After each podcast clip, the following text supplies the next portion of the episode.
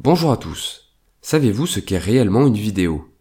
Aujourd'hui, nous allons découvrir ce qu'il se cache derrière les notions de 4K, pixels ou encore FPS. C'est parti.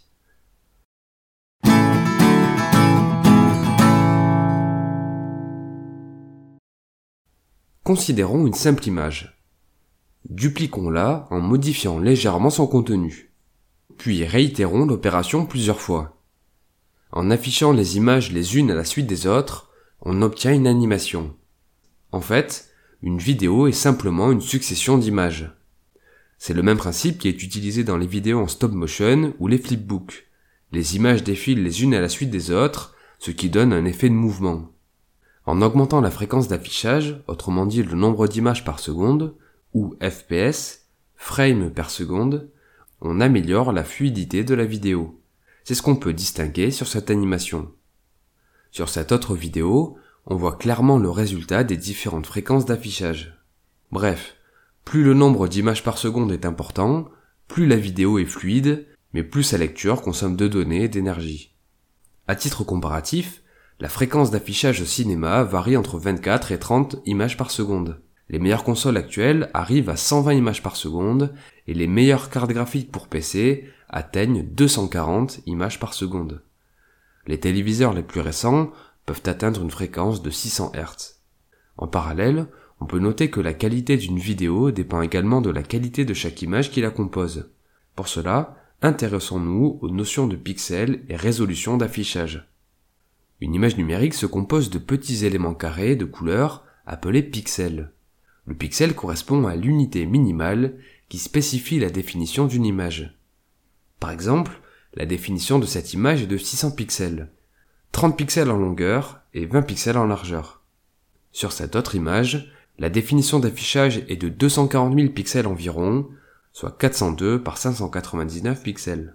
Dernier exemple, cette superbe photographie de la nébuleuse d'Orion, prise par le télescope spatial Hubble, fait plus de 18 000 pixels de côté, soit une définition de 324 mégapixels. La définition d'affichage est tellement grande qu'il est possible de zoomer sur la photo et de visualiser les éléments en détail. Pour les curieux, vous trouverez le lien en description.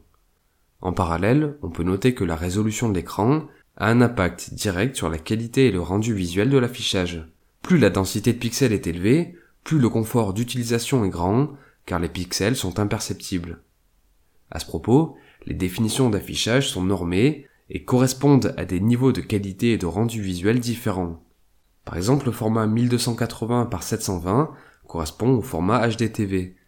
Les images font 1280 pixels en longueur et 720 pixels en largeur. Le format 4K correspond à de l'ultra haute définition avec des images de 4096 pixels par 2160.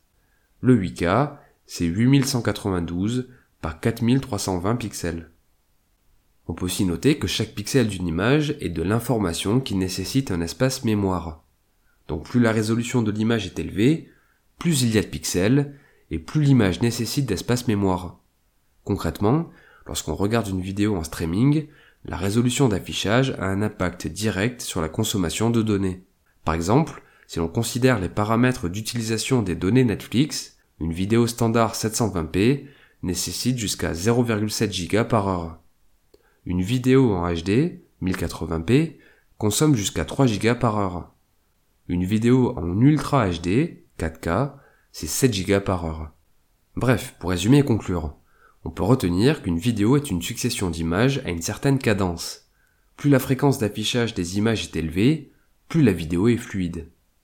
En parallèle, la qualité et le rendu visuel sont fonction de la définition de l'affichage ainsi que de la résolution de l'écran.